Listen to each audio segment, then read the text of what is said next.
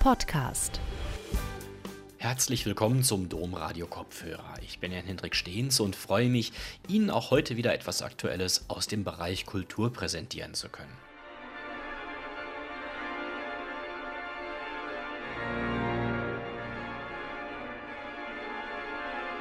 Als Königin der Instrumente hat Mozart sie einst bezeichnet. Diesen Titel trägt die Pfeifenorgel bis heute, weshalb sie vom Landesmusikrat Schleswig-Holstein zum Instrument des Jahres 2021 erklärt wurde. Die Orgel ist in fast jeder Kirche zu finden und auch in vielen Konzertsälen gehört sie zum festen Inventar. Doch woher stammt die Begeisterung für ein Instrument, das seinen Ursprung bereits in der Antike hat und durch die Übernahme in das westliche Christentum die Welt eroberte? Ich habe den Kirchenmusiker Ansgar Wallenhorst, Kantor an St. Peter und Paul in Ratingen besucht und mit ihm über die Orgel und ihre Geschichte gesprochen. Die Orgel wird als Königin der Instrumente bezeichnet, übt eine ungeheure Faszination auf die Menschen aus. Woran liegt das? Was ist das Faszinierende an diesem Instrument?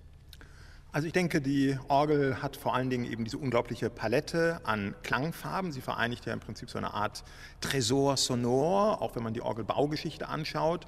Kein Instrument hat sozusagen in sich zur heutigen aktuellen Zeit so viele Teile ihrer Geschichte. Das ist das eine. Das andere ist sicherlich, dass die Orgel eben wirklich vom absoluten Pianissimo, wirklich diese säuselnden Klänge ähm, erzeugen kann, aber eben gleichzeitig auch dieses unglaubliche Klangvolumen hat, dieses Magma sonor und dass damit eben auch unglaublich vielfältige Möglichkeiten sowohl jetzt von der Orgelliteratur, vom großen Repertoire, kaum ein Instrument hat dieses riesige Repertoire, bis hin dann auch zur Improvisation, zur Darstellung auch der unterschiedlichsten ja, Gefühle, Affekte, was auch immer möglich ist. Und ich glaube, das ist auch ein bisschen das Geheimnis der Orgel.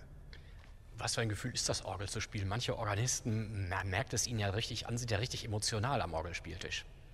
Gut, das ist immer eine, eine Typfrage, wie man das äh, zeigt, ob man das jetzt in der Musik oder wie auch immer zeigt. Aber auf jeden Fall ist es immer wieder so, dass es ja eine unglaublich äh, ja, erfrischende Wechselbeziehung ist. Das Instrument ist eigentlich irgendwie jeden Tag auch ein bisschen anders. Gut, das kennen sicherlich auch ein Geiger oder ein Pianist, aber bei uns ist eben diese unglaubliche Inspirationskraft von Instrument mit diesen Farben und jeden Tag, wo ich hier am Instrument bin, sei es in der Liturgie, beim Üben oder im Konzert, es ist immer wieder eine neue Erfahrung, weil man immer wieder auch was Neues entdeckt. Ich bin jetzt hier seit 23 äh, Jahren an dem Instrument, was natürlich auch ein bisschen mitgewachsen und sich mitentwickelt hat und trotzdem ist jeder Tag sozusagen eine neue Entdeckungsreise. Orgeln findet man vor allem in Kirchen, aber auch in Konzertsälen und in anderen Gebäuden. Wo liegen denn die Ursprünge der Orgel, der Pfeifenorgel? Die Ursprünge gehen erstmal zurück auf die griechische Antike, man glaubt es nicht, aber die erste Orgel äh, ist eben von Kizebius, also im dritten Jahrhundert vor Christus äh, schon nachzuweisen.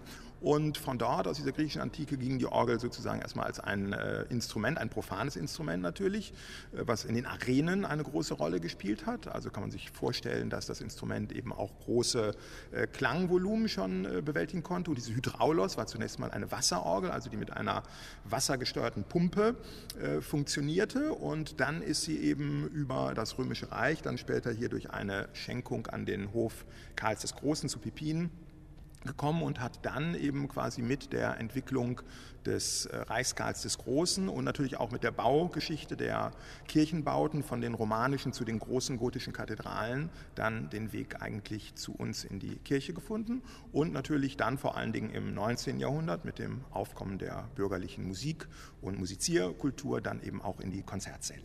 Das heißt also, die frühe Kirche hat die Orgel als etwas Heidnisches abgelehnt.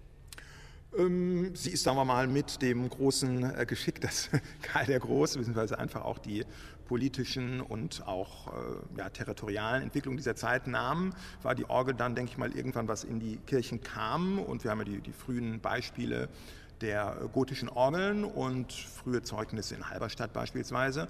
Und ich denke, dann war das ganz ähnlich wie im Kirchbau, dass man sich vorstellen kann, das war so ein Hype. Also die haben da eben so ein Instrument und das machte einen Mords-Sound in der Kathedrale. Und so ist das dann eigentlich, glaube ich, mit dieser Kathedralbaukultur dann auch durch Europa gewandert und hat zunehmend Fuß gefasst. Ein bisschen anders als natürlich heute. Meistens waren es eben dann auch Orgeln, Schwalbennestorgeln, große Blockwerkorgeln, wie man das nennt, also wo im Prinzip diese Vielfalt von äh, Stimmen, die wir heute als Einzelklänge haben, noch gar nicht einzeln sozusagen abrufbar waren. Wie muss man sich denn diese ganz frühen Orgeln klanglich vorstellen? War das so, wie wir heute eine Orgel hören oder wie klangen diese ganz frühen Orgeln?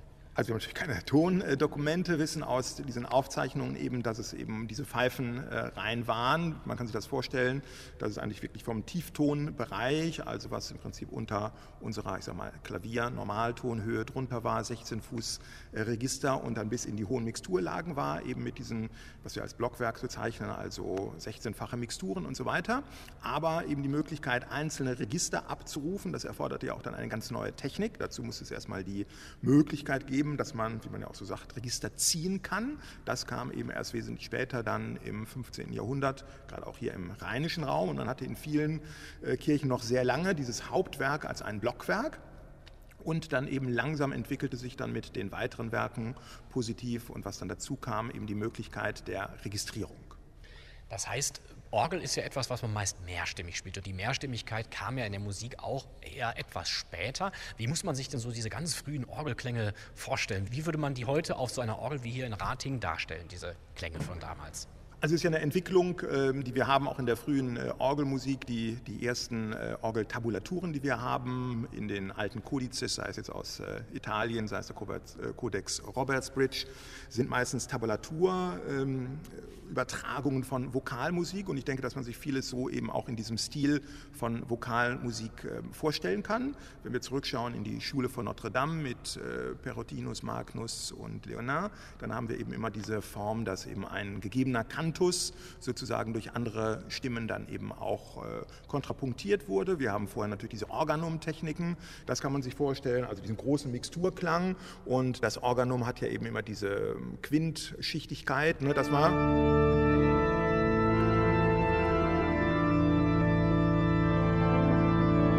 Und man hört dann schon, es kommt die Leittönigkeit irgendwann mit hinein, wie in der Mehrstimmigkeit der Musik insgesamt. Und dann entwickelt sich eben auch dieser Orgelstil, äh, der dann eben sozusagen an der Entwicklung der Musikgeschichte partizipiert wie wir ihn dann haben, in Form von Versetten, die sich dann mit dem äh, Chorgesang oder mit dem gregorianischen Choral abwechseln und eben immer in diesem großen, vollen Orgelklang, also wenn man das hier jetzt mal so auf 32 Fuß Basis hat, hat man eben diesen rauschenden Mixturplenumklang.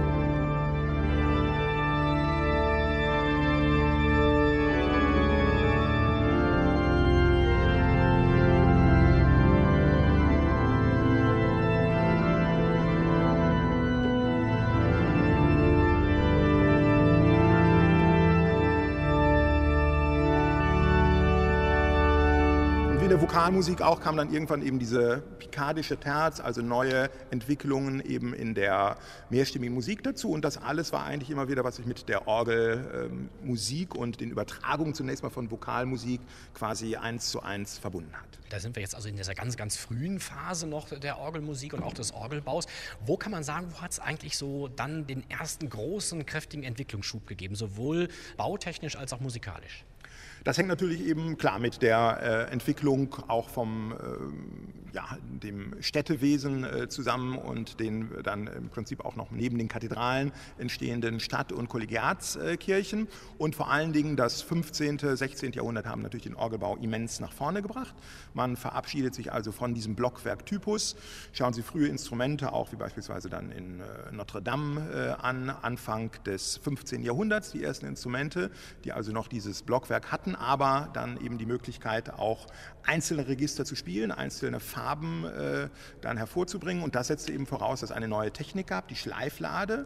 Das heißt, die Möglichkeit, man zieht also ein Register und mit dem Ton, den man vorher eben gespielt hat, öffnet man ein Ventil, aber es klingen eben nicht mehr alle Pfeifen dieses Tones C oder F oder was auch immer, sondern eben nur die von den Registern, die gezogen sind. Und das war eine ganz, ich denke mal auch hier im, im, im Rheinland, dann nach Holland äh, ausgehend, eine sehr kreative Zeit und immer wieder auch mit diesen typischen Wanderungen in Europa, wie wir das ja in der Vokalmusik auch haben, dass also die Kölner Meister und dann hier zum Beispiel Hendrik Niehoff dann in den Niederlanden tätig war, da sich ein Stil entwickelte, dann natürlich der lebendige Austausch, auch manchmal verbunden natürlich mit den ja, kriegerischen Auseinandersetzungen oder neuen Verbündungen zwischen Niederlande und Spanien. Und man hat also im Prinzip so ein Gesamtpanorama der Orgel in Europa, vor allen Dingen dann im 16. und 17. Jahrhundert, ausgebildet mit ganz unterschiedlichen nationalen Schulen.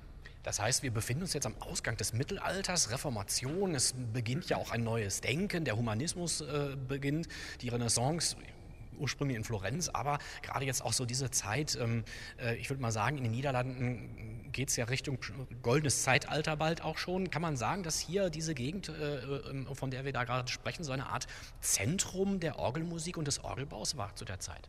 Also es gehen eigentlich von jedem Land ganz unterschiedliche äh, Impulse aus. Das hängt natürlich eben auch mit den, ja, ich sag mal, religiösen, religionsgeschichtlichen Entwicklungen sehr stark zusammen. Wir haben erstmal natürlich in äh, Italien, denken wir an äh, die Zeit auch direkt nach dem äh, Konzil oder nach dem äh, Religionskriegen und dann Konzil von Trient mit äh, Frescobaldi, einen großen Meister. Die italienische Orgel ist sehr bestimmt von dem vokalen Klang. Ne? Also wir haben das hier, wenn wir so einen italienischen Prinzipal hören, können wir uns vorstellen.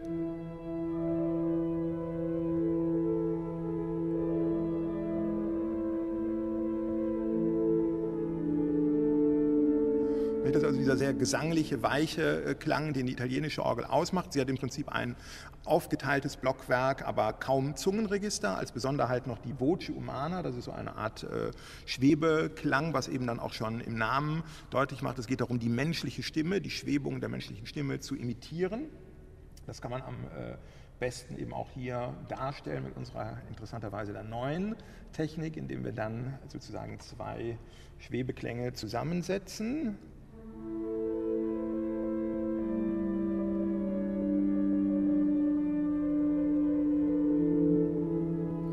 Das ist also dieser typisch gesangliche Stil in Italien, ganz anders in äh, Frankreich, wo die Orgel natürlich eben auch vor allen Dingen durch eine auf Paris ausgerichtete, ein sehr zentralistisch damals ja auch schon äh, regiertes Land war. Da kommt also ein Stil, der Pariser Orgelstil, der sich sehr stark in die Fläche verbreitet.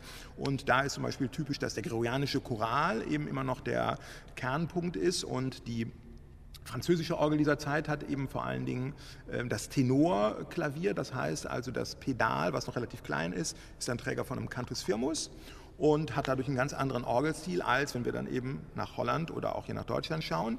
Die Reformation ist natürlich eine ganz entscheidende Wende, denn mit der Reformation bekommt die Orgel eine ganz neue Rolle. In der katholischen Liturgie bis dato war die, Organ, die Aufgabe des Organisten und die Orgelmusik ja im Prinzip primär eine Alternatimpraxis. Der Chor hat gesungen und dann wurde im Prinzip von der Orgel eine Versette gespielt, sei es zum Magnificat in der Festbau oder seien es die Ordinariumsgesänge, das sind ja auch die großen Vertonungen, ob das jetzt äh, Frescobaldi, Fiori Musicali ist oder eben die ganzen Orgelmessen, die wir kennen von Grigny, Couperin.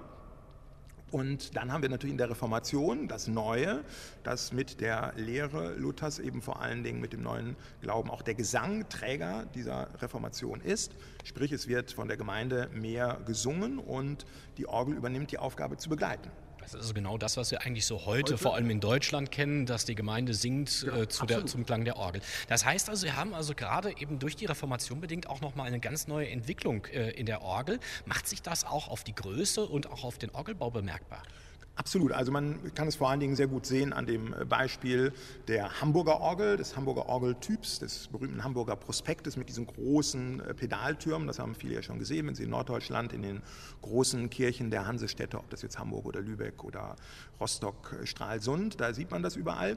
Das macht eben eine ganz neue Rolle aus. Eine große Gemeinde, die geführt werden will, wird quasi vom Organisten dirigiert durch das große Pedal. Das heißt, es ist ein gutes Bassfundament da, ganz anders als bei den französischen klassischen Instrumenten. Ich sagte ja gerade, das ist mehr das Tenorklavier, was dann die Melodie hervorhebt. Und dieses Pedal, was dann ja auch viel äh, ausgebauter ist, denken wir auch an die Kompositionen dann aus der Zeit, die entstehen, später von Buxtehude, von Vincent Lübeck, von Nikolaus Bruns die eben dieses virtuose Pedalspiel äh, mit hineinbringen. Das ist alles im Prinzip eine ganz neue Epoche, die durch die Reformation äh, entstanden ist, mit diesem Orgelbau, also ein großes, prächtiges Instrument, drei Manuale als quasi Grundausstattung, Hauptwerk, Rückwerk, die Möglichkeit, die Gemeinde zu führen mit Solo, Cantus Firmus, mit Unterstützung und dann eben mit diesem großen Pedal, Hamburger Instrumente, oft 17, 18 Stimmen im Pedal allein. Das heißt, wie muss man sich denn so diesen, diesen Norddeutsch oder dieses Hamburger Modell, wie muss man sich das klanglich vorstellen? Kann man das auch auf dieser Orgel hier darstellen? Das können wir auch machen. Also das ist vor allen Dingen eben der typische, die typische Form, dass wir also mit äh, großem Mixturklang haben, dann eine Gegensätzlichkeit eben auch haben von äh, verschiedenen Manualen, die sich sozusagen äh, gegenüberstehen und dann eben die Form haben, dass wir äh, das Pedal eben als eine Art äh, Solo-Klaviatur haben.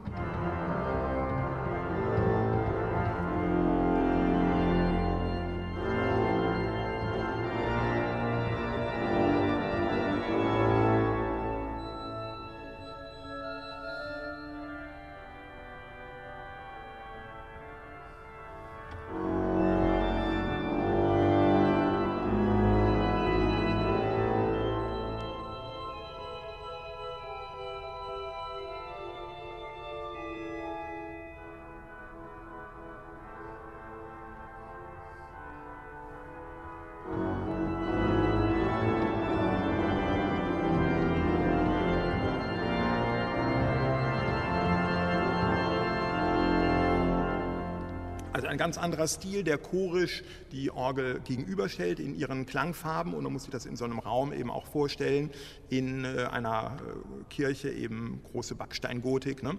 dass die Räumlichkeit der Orgel auch immens wirkt. Das kann man immer sehr schön auch in Holland noch feststellen, wo wir einen unglaublichen äh, Schatz haben an Orgelkultur. Ich fahre jetzt nächste Tage nach Haarlem zum großen Wettbewerb und wenn man da sitzt in St. Bavo und die Kandidaten dort dann hört, ist es immer wieder auch frappierend, wie unglaublich farblich dieses Instrument ist. Ein bisschen später ist das entstanden im 18. Jahrhundert.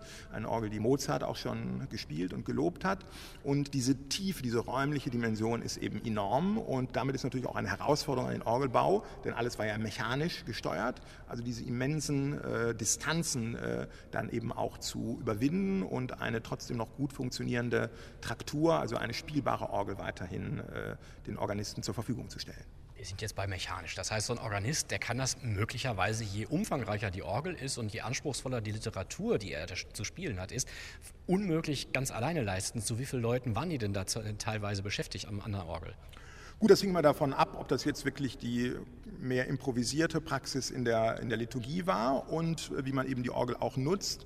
Damals war es eben wirklich so, dass man jedes Werk, ob das jetzt Bovenwerk, also Oberwerk, Hauptwerk war, gar nicht so sehr viel umregistrierte, wie wir das jetzt heute vielleicht tun, sondern man hatte diesen großen Vorteil dieser chorischen äh, Gegenüberstellung äh, der Orgel.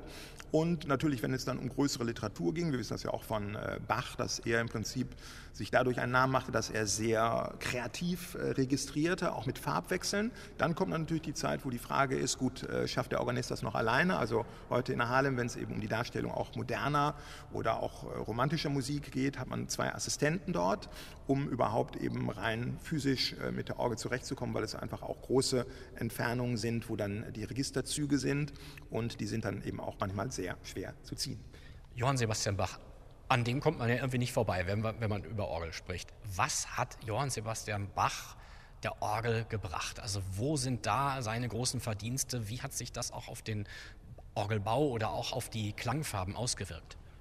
Also Bach war von seiner Musik natürlich jemand, der, wie es so schön heißt äh, im Nekrolog, der durch angewandtes eigenes Nachsinnen dessen, was er vorgefunden hat, einen ganz eigenen neuen Stil eben auch kreiert hat. Wir wissen, dass Bach ja in seiner Jugend unglaublich, obwohl er in diesem ja, relativ begrenzten äh, Raum aufgewachsen ist, von Thüringen, dann vielleicht mal Reisen bis nach Lübeck-Hamburg unternommen hat, trotzdem wirklich in der, kann man sagen, europäischen Musik seiner Zeit gebadet hat und sei es dadurch, dass er am Hof in Celle dann vielleicht mit einem äh, französischen äh, ja, Ballettmeister und mit der französischen Musik äh, zusammentraf oder dann das Orgelbuch von Grigny eigenständig abgeschrieben hat.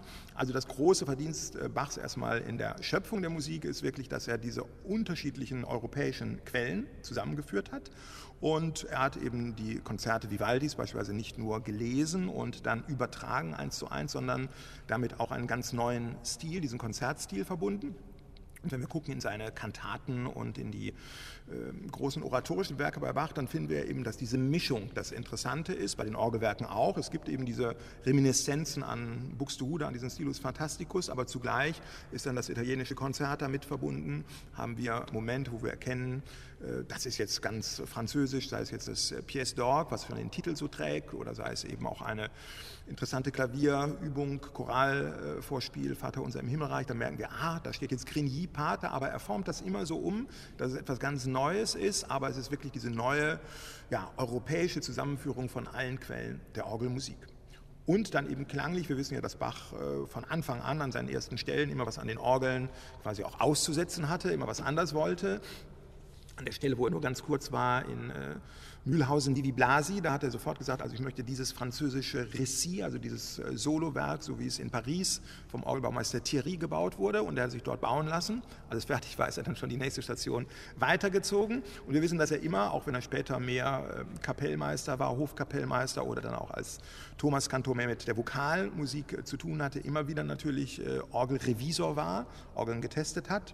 Wir wissen heute von dem wunderbaren Instrument, das ja sehr gut erhalten und sehr schön restauriert ist in der Wenzelskirche in Naumburg von äh, Zacharias Hildebrand, Schüler von äh, Silbermann. Und da findet Bach dann sozusagen auch ein Trauminstrument, das wirklich diese große Gravität mit einer großen Farbigkeit verbindet und das eben auch in den Fragen der Stabilität des, des, Winddruckes. Also Bach hat auch immer sehr stark die Lunge der Orgel mit äh, geprüft, eben auch seinem virtuosen Spiel in allen Facetten standhielt. Kann man das mal darstellen, so wie, äh, wie Bach gespielt hat?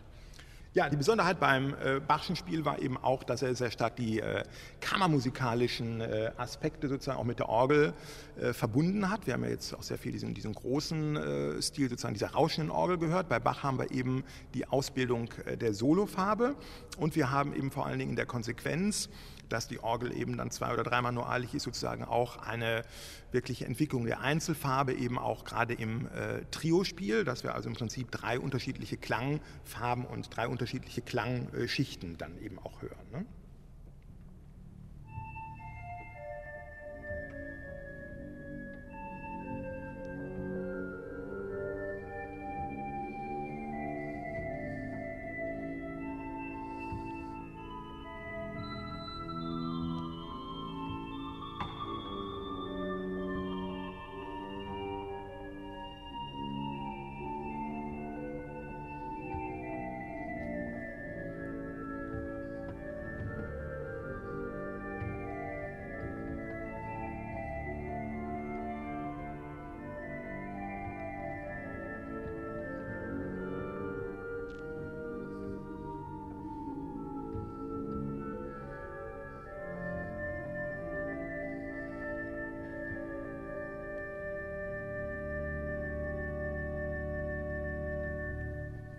Also wie eine Trio-Besetzung mit einem Cellisten oder einer, einer Gambe, einer ähm, Flöte, Schalmei, was auch immer. Also wir haben eben auch dieses Feine, gerade eben bei Bach, dass wir diese Verbindung haben von diesen kammermusikalischen äh, Aspekten mit dem großen Orgelklang und gerade eben das auch in seinen großen Choralvorspielsammlungen, die natürlich auch für uns in der Liturgie immer wieder ein, ein Maßstab sind finden wir eben diese Reichhaltigkeit von diesen äh, Formen und eben auch die Reichhaltigkeit von der Textur. Es ist eben nicht mehr nur noch der große Orgelklang, den wir natürlich auch kennen in der Registriervorschrift in Organo Plenum und auch die alten Formen wie ein Ritschakar, wie natürlich den großen Kosmos der Fugen, äh, die Bach aber dann auch immer wieder erneuert. Wir machen gerade hier in diesem Jahr äh, eine Vorstellung Freiheit und Fuge, also mit der Kunst der Fuge und dann wieder auch freieren Ansätzen. Und man merkt an, wie frei auch Bach äh, in der Handhabung dieser strengen Form der Fuge war. Immer wieder dieses Thema von Bindung an ein Thema und dann doch eine freie Ausführung und eben die Verbindung auch der Fuge. Man merkt es auch, wenn Bach dann in den ersten 40 Takten sozusagen dem, ja, dem Gesetz, den Buchstaben des Gesetzes und der Fugenform in der Exposition, in einer Durchführung in unterschiedlichen Phasen Genüge getan hat, dann entfaltet er nochmal eine unheimliche Kreativität und gibt damit eben alten Formen einen ganz neuen Geist. Wir haben jetzt sehr viel über Klangfarben, über Register gesprochen, über Zungen gesprochen. Was gibt es denn überhaupt für verschiedene Registerfamilien und äh, wodurch unterscheiden die sich? Kann man da vielleicht mal auch mal vielleicht mal so ein paar Klangfarben vorstellen? Ja, also ganz äh, typisch für den äh, Orgelbau, also von seiner Ursprungsgeschichte eben der äh, antiken Orgel, ist natürlich, dass die Orgel erstmal genauso äh, funktioniert, wie heute auch wir eine, eine Flöte, eine Blockflöte haben. Das heißt also, es ist ein äh, Pfeifenkörper mit einem Labium, deswegen sprechen wir eben von den Lippen- oder Labialpfeifen. Das sind eben die Prinzipalstimmen, die ganz typisch eine Orgel ausmachen. Und innerhalb dieser Labialpfeifen gibt es eben die drei großen Gruppen. Wir haben also einmal die Gruppe der Prinzipale, die haben wir gerade schon so ein bisschen gehört. Die haben wir natürlich in unterschiedlichen Facetten. Hier an unserer Orgel merkt man, die Orgel ist von 1953 von der Firma Seifert hier gebaut worden in einer Nachkriegssituation. Und man merkt, das war schon die Idee der Rückbesinnung auf die barocke Orgel, also mit der Orgelbewegung äh, da ist, dass aber zugleich die Intonateure, die hier äh, tätig waren, noch ein bisschen den romantischen äh, Ton und auch die romantischen Instrumente, wie zum Beispiel von der Basilika-Orgel in Kevlar von der Firma Seifert eben auch im Ohr hatten. Und so haben wir dann eben auch hier unterschiedliche Prinzipale. Der Prinzipal, der wirklich sehr schön und ausgeruht und in sich ruhend ist vom Schwellwerk, hat eben noch so ein bisschen was von diesem romantischen Flair und da sozusagen dieser Basisklang einer Orgel, also Prinzipale als der Fundamentalklang.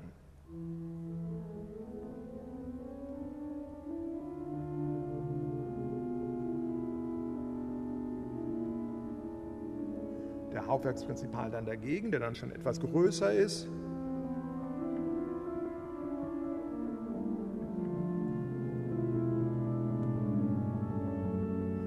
Und das Schöne ist dann eben immer, wenn man die äh, Stimmen dann miteinander verbindet, koppelt, dann wächst einfach dieser Klang.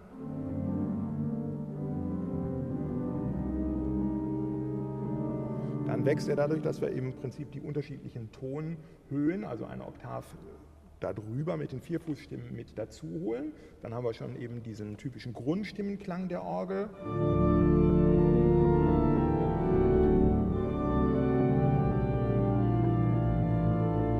Es wächst dann weiter in die höheren Lagen.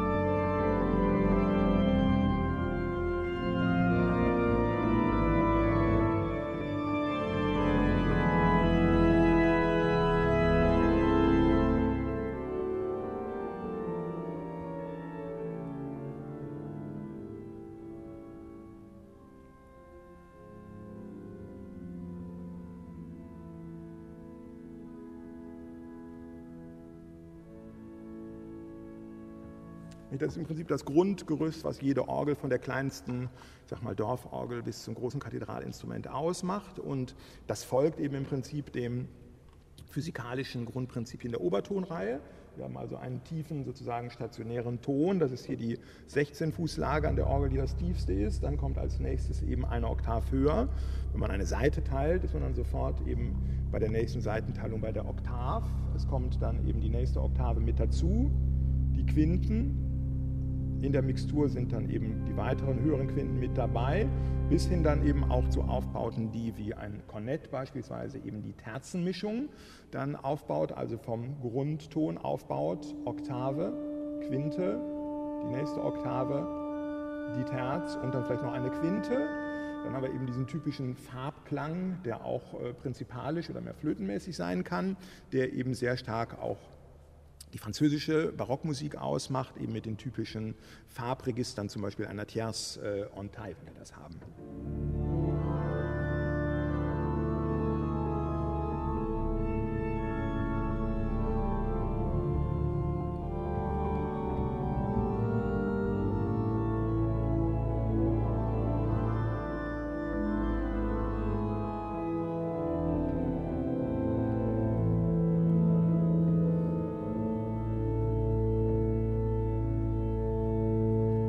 Ein großer Farbkosmos allein in der Aufbaureihe, die eben im Prinzip dem Naturprinzip der Obertöne folgt. Und das ist ja etwas, wo sich auch dann der Orgelbau und quasi auch der Kathedralbau eins zu eins treffen. Denn auch die Kathedrale ist ja in ihren Maßverhältnissen eben im Prinzip nach diesen gleichen Gesetzen der quasi kosmischen Ordnung der gradzahligen Verhältnisse aufgebaut und quasi ist in der Orgel so eine Art Klangkathedrale, kann man sagen, und eine Natürlichkeit äh, der Obertöne da. Das waren jetzt nur die, die Prinzipale. Die nächste Gruppe, die nach dem gleichen Prinzip äh, funktioniert, sind dann die Flötenstimmen, die man bei der Orgel hat, die eben wirklich auch klein und pittoresk sein können, äh, wie das beispielsweise von einer äh, Querflöte der Fall ist.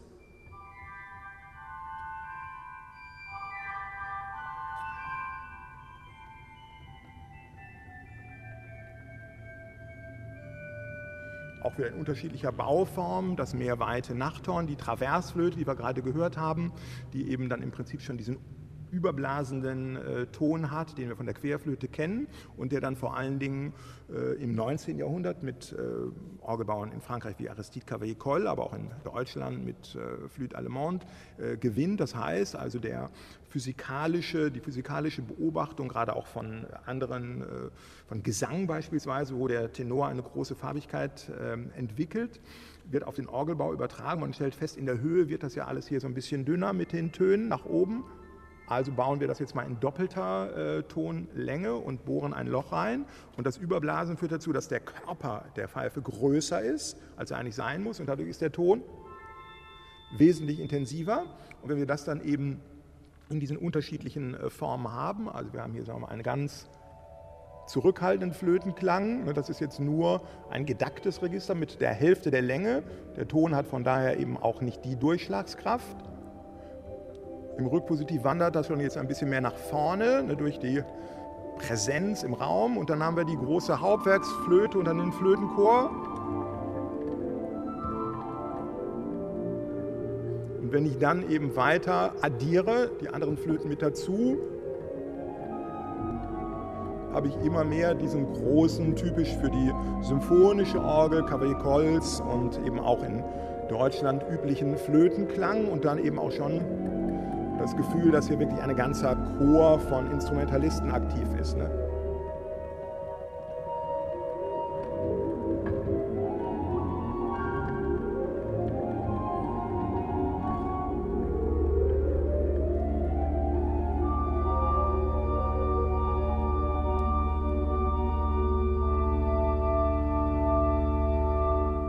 Das ist allein die Summe von den Flöten und die dritte Gruppe, um das abzuschließen, von den Labialregistern äh, sind dann eben die unterschiedlichen äh, Streicher, die wir haben. Auch das ist sehr schön.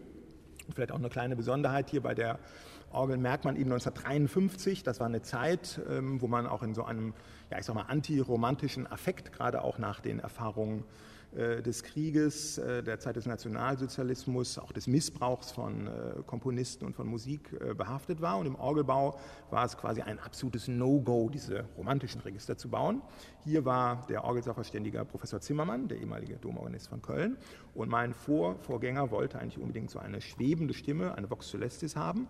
Aber da war mit Josef Zimmermann überhaupt nicht zu diskutieren. Es gab dann einen anderen Kompromiss, dass es noch eine andere ähm, Zunge gab im Hauptwerk, aber diese Vox Celestis, das war nicht machbar. Das haben wir also im Prinzip erst im Nachhinein äh, eingebaut. Und man merkt eben bei diesen äh, wunderbaren Streichern, die wir dann nach und nach eigentlich hier erst eingebaut haben, über die äh, Zeit eben dann auch die Entwicklung, ähm, die dann eben auch der Streicherchor hier hatte. Das ist jetzt erstmal eine Viola, eine im Prinzip dann erst in den 70er Jahren durch Verschüren eingebaute Viola, die im Prinzip dann ein bisschen was von diesem Streicherklang uns zeigt, also dieser mystische Klang, der sich dann auch sehr abschatten lässt. Ne? Das sind also schon fast mit die leisesten Klänge der Orgel. Das höchste der Gefühle war eben damals 1953 ein Gemshorn. Das ist also ein konisches Register, was ein bisschen streicht, aber nicht zu vergleichen ist mit einem richtigen Streicherklang. Den haben wir dann erst hier in unserem Chorwerk von 2015 mit einer richtigen Gambe.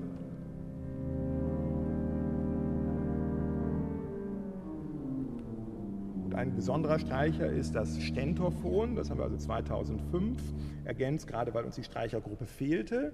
Das ist dann mit zwei Pfeifen ab der Mittellage, dadurch hat man einen wirklich großen Klang. Hier haben wir nochmal das Gemshorn und jetzt das Stentorphon dagegen.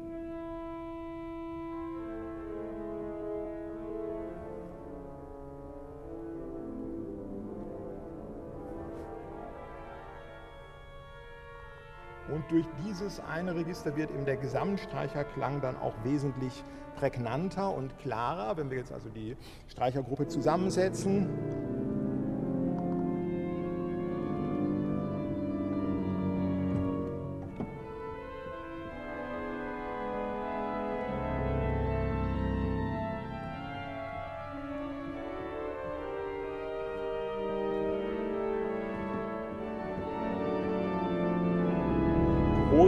Streicherchor. Jetzt kommen die schwebenden Stimmen mit dazu, also von der Vox Solistis, von der ich eben sprach. Da ist also im Prinzip der gleiche Effekt, wie wir das bei Geigen haben, wenn nicht nur eine, sondern zwölf erste Geigen bei den Philharmonikern spielen, haben wir eben diese leichten Schwankungen eben von der Intonation, alles ein bisschen höher schwebend hier. Dadurch wird dann auch der Gesamtklang äh, eben dieses Streicherklanges eben entsprechend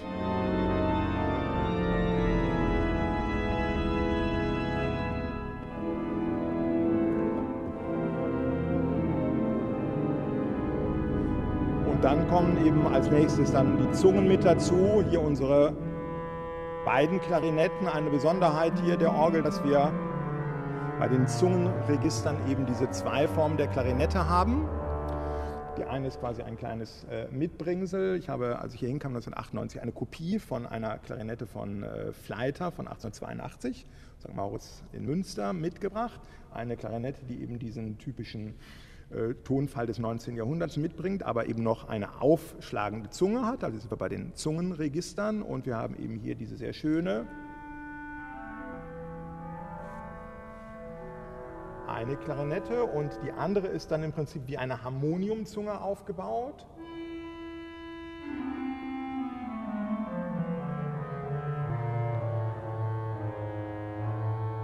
Das Spannende hierbei ist jetzt, dass wir das auch eben, wie das bei einem Harmonium ist, mit einer Winddrossel versehen haben.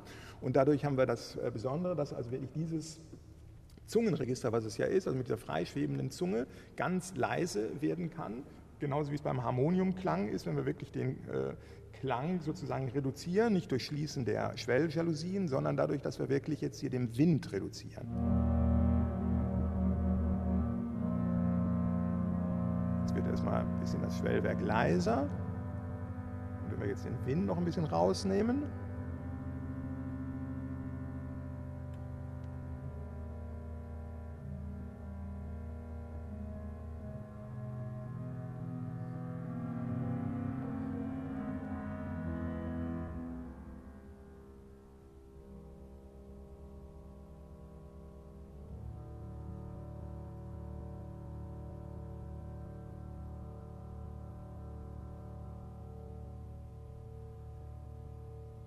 sind wir also mit einem Zungenregister schon bei den Stimmen verschwebenden Schweigens.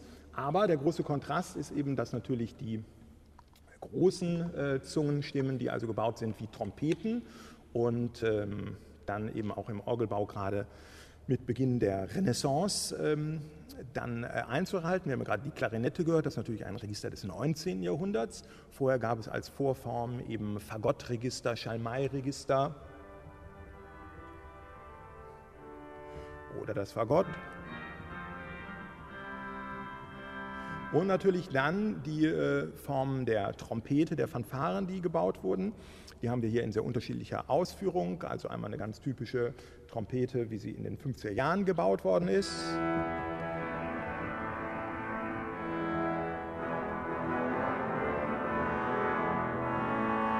Die einzige quasi kleine französische Anleihe mit einer Trompette Harmonique, die wir hier im Schwellwerk haben, die also auch dem Trompetenregister nicht nur im unteren Bereich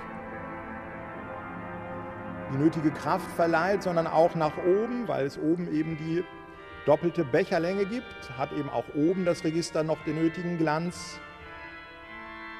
Und eine Tuba, die im Prinzip uns ein bisschen an eine Wagner-Tuba erinnert, auch wieder in einem Werk, was durch einen Jalousia schwellbar ist. Also dadurch haben wir eben auch hier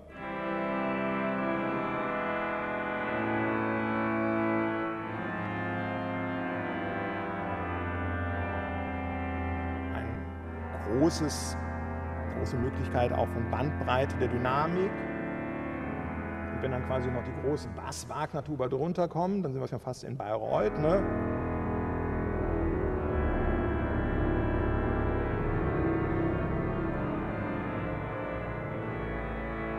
Und diese Zungen lassen sich eben auch wieder alle addieren. Dann kommen wir zu dem,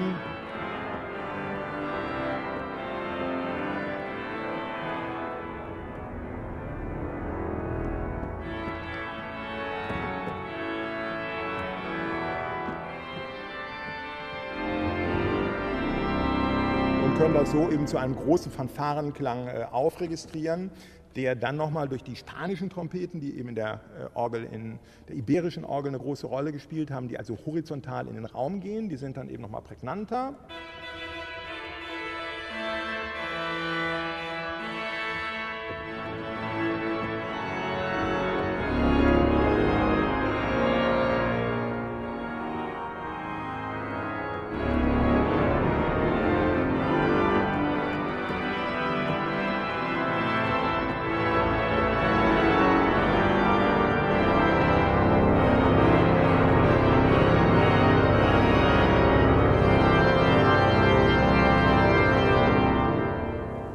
Also ein kleiner Tour d'Horizon durch die verschiedenen Orgelregister.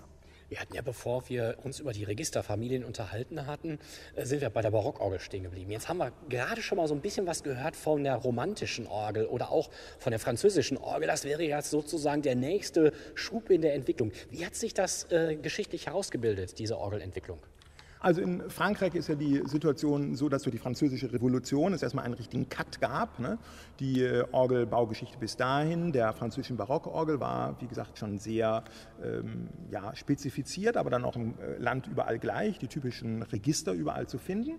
Und dann haben wir im Prinzip erstmal die Zeit, wo äh, durch die auch Enteignung von Klöstern, Stiften, Kathedralen die Räume vernachlässigt wurden. Wir haben es jetzt ja wieder auch bei dem äh, tragischen Brand von Notre Dame uns in Erinnerung gerufen, bis eigentlich 1844, wo man begann durch Victor Hugos äh, Roman und dann auch durch das Wirken von äh, Viollet-le-Duc überhaupt mal wieder an dem Mittelalter anzuknüpfen. Bis dahin waren eben auch die Räume vernachlässigt und in Frankreich ist die Besonderheit, dass eben mit dem Bau eines ganz besonderen Instrumentes, nämlich in der Kathedrale von Saint-Denis, also der Königsgrablege der Ursprungs- und Mutterkirche der gotischen äh, Kathedralen vor den Toren von Paris, durch den jungen Orgelbauer Aristide Cavalier-Coll, der aus Montpellier äh, angereist war zu dem Wettbewerb und dann den Zuschlag bekam, entsteht ein ganz neuer Typus. Cavaillé greift äh, im Prinzip die klassische Orgel auf mit all dem, was wir auch schon so ein bisschen gehört haben, den Plaingeus, den großen äh, Zungenstimmen, die Clicquot und Thierry gebaut haben, die er auch von der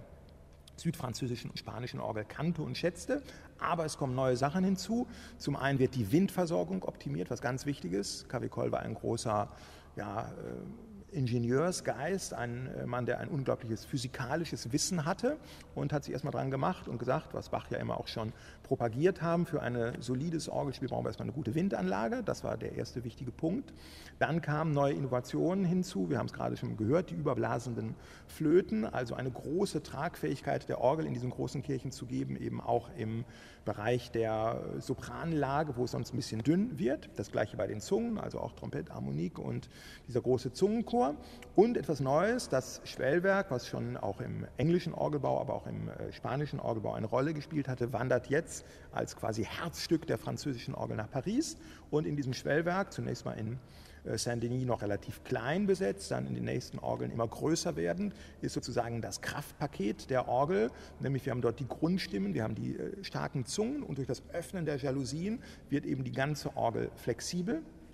Und damit kommen wir eben zu diesen großen symphonischen Instrumenten, die Cavalier Coll dann in der mittleren Schaffensperiode in äh, Notre Dame in der Kathedrale, aber auch dann in Saint-Sulpice, wo sie bis heute original erhalten ist, gebaut hat. Also ein Instrument mit diesem riesen Farbreichtum, mit diesen überblasenden Flöten, mit diesem großen Chor von Aliquoten, was ich also erklärt habe, ein bisschen mit der Aufbauweise der Obertonreihe. Das hat Cavalier Coll alles genutzt, um eben auch diese Riesenräume zu füllen und bis hin dann zu den großen späten Meisterwerken in äh, Saint-Ouen in Rouen und in äh, Saint-Sernin in Toulouse. Nicht umsonst hat Vidor für diese beiden Orgeln seine letzten beiden Symphonien quasi als Widmungsträgerorgeln dann für diese Symphonien geschrieben.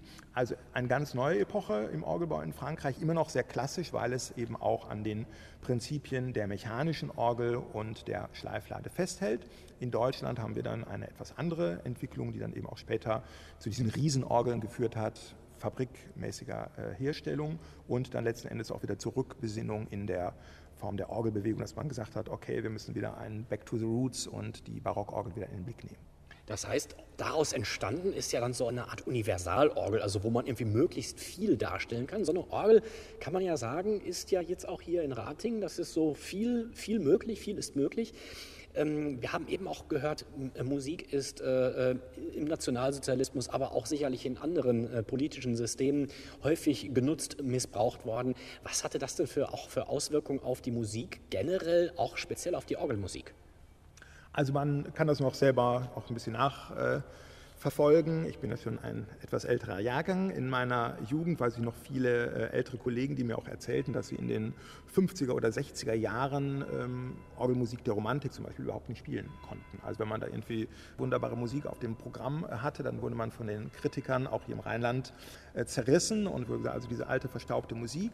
Also es gab natürlich mit diesem Epochenwechsel das ist ja historisch immer wieder, man wendet sich im Prinzip ja erstmal gegen die Prinzipien der vorher blühenden oder eben auch dann in diesem Fall der vom Regime missbrauchten Musik. Und das war natürlich im Prinzip, wie wir das auch äh, in der Architektur kennen, in der Mode kennen und in der Einrichtungsart der 50er Jahre, neue Sachlichkeit. Wenn wir also hier zu unserer Orgel hochgucken, würden wir auch nie diese Klänge erwarten. Das ist also alles, ich sag mal, quadratisch praktisch gut. Und ähm, das ist ja erstmal auch die Errungenschaft, die wir dann haben mit einem Aufkommen das ist interessant, Olivier Latry hat es jetzt in seinem äh, kürzlich erschienenen Interviewbuch nochmal herausgestellt, die Popularisierung der Orgel in Frankreich beispielsweise, die wir mit Namen von Cochereau, Marie-Claire Alain äh, verbinden, Michel Chapuis, die ist ja gar nicht so sehr an der symphonischen Orgel äh, auszumachen, sondern eben auch an dieser neoklassischen Orgel. Nicht, nicht umsonst hat Cochereau eben auch Notre Dame äh, diesem neoklassischen Instrumententyp äh, zugeführt und die Entdeckung und auch die historische Information über Barockmusik, die ja bis dato gar nicht gegeben war, hat auch wieder ein neues Publikum erschlossen. Und ich glaube wirklich, das große Geschenk, was wir heute ähm, haben, also ich sehe das auch so ähm, für mich persönlich und auch wenn ich mir die Lehrsituation an den Hochschulen anschaue, ja, wir haben dieses ganze Tableau der gesamten Orgelmusik, angefangen von den frühen Tabulaturen, was natürlich immer vielleicht auch mehr Spezialwissen erfordert, aber wenn man wirklich will, vorbachsche Musik, und dann bis in unsere Zeit und alles kann gespielt werden. Und das ist, glaube ich, eine ganz große Errungenschaft.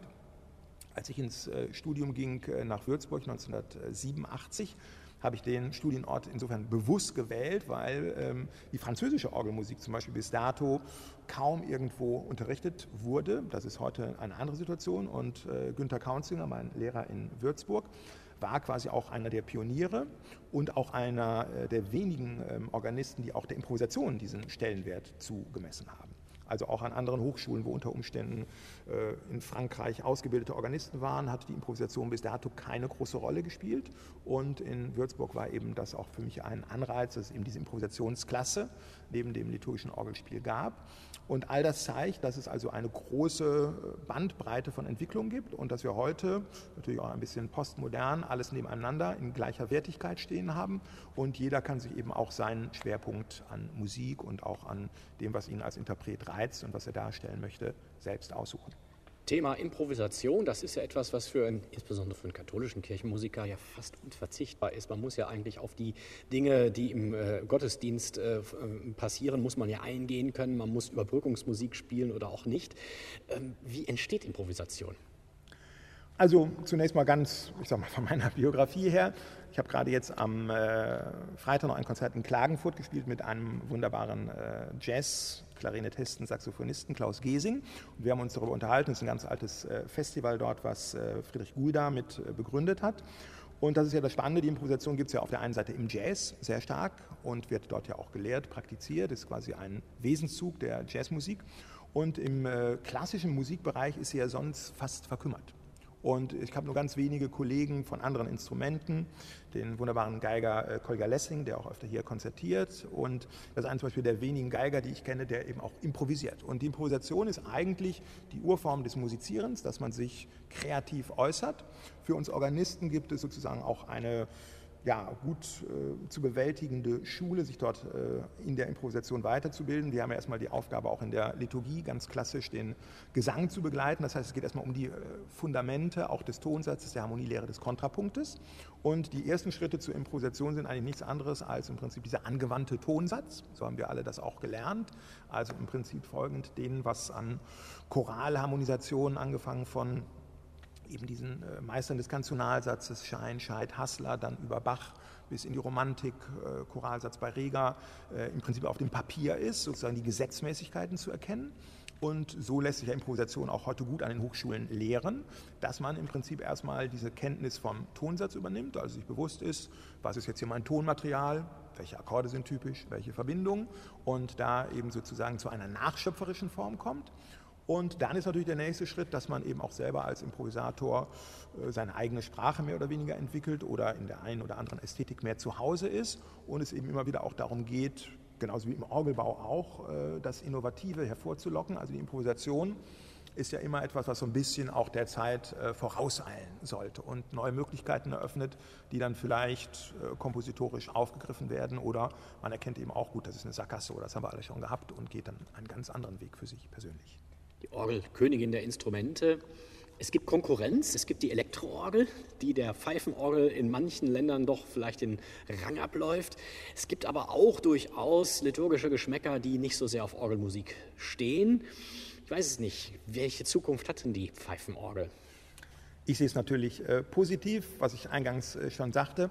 Ich glaube, kein äh, Instrument hat eben diese Diversität wie die Orgel. Also wirklich von diesem absolut, was wir auch hier vorgestellt haben, leisen äh, Pianissimo, also diesen, ich sag mal, im Begriff von Martin Buber, äh, Gotteserfahrung des Elia, die Stimmen verschwebenden Schweigens, bis hin zu diesem großen Klang und eben diesen verschiedenen Registern. Jedes Register ist ja im Prinzip eine Persönlichkeit. Und die Herausforderung im Orgelbau ist ja immer wieder, wie ein guter Chorleiter, wie ein guter Dirigent, diese vielen Solisten, die man in einem erstklassigen Orchester hat, zu einem Gesamtklang zu formieren. Also die ideale Orgel ist die, die großartige Solisten hat, die sich aber wirklich in den Gesamtklang homogen äh, integrieren. Und ich glaube, das ist eine ganz wichtige Brücke. Ich merke das ja auch immer wieder hier im äh, Gottesdienst. Die Individualisierung ist weit vorangeschritten. Jeder hat auch unterschiedliche Erwartungen. Und die Aufgabe von uns Organisten ist ja auch, wenn hier am Sonntag 300 Leute in den Gottesdienst kommen, dann sind das 300 Leute mit ganz verschiedener Erwartung an diesen Gottesdienst, wie es ihnen gerade geht, was sie erlebt haben, welche, ich sag mal, Freuden, Leiden sie durchgemacht haben. Und irgendwie ist es immer wieder die Aufgabe der Musik, das alles zu sammeln. Wir sind also irgendwie auch so ein bisschen diejenigen, die mit dieser Orgel, Werkzeug der Stille, Werkzeug des Klanges, die Leute einsammeln. Wir haben hier auch immer die Tradition, dass eben Musik äh, vor dem Gottesdienst schon erklingt. Und das ist immer wieder eine wichtige Aufgabe, dass möglichst viele sich wiederfinden.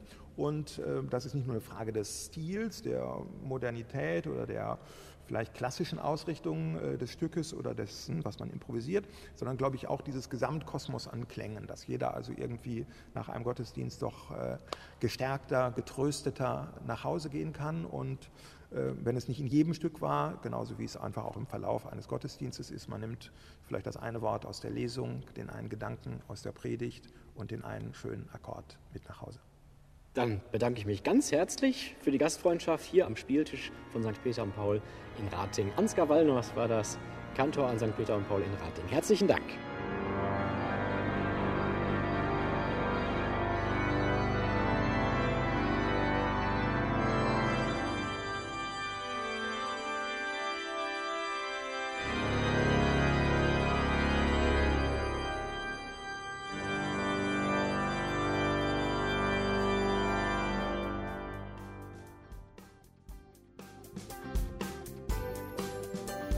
Domradio Kopfhörer. Weitere Informationen finden Sie auf domradio.de.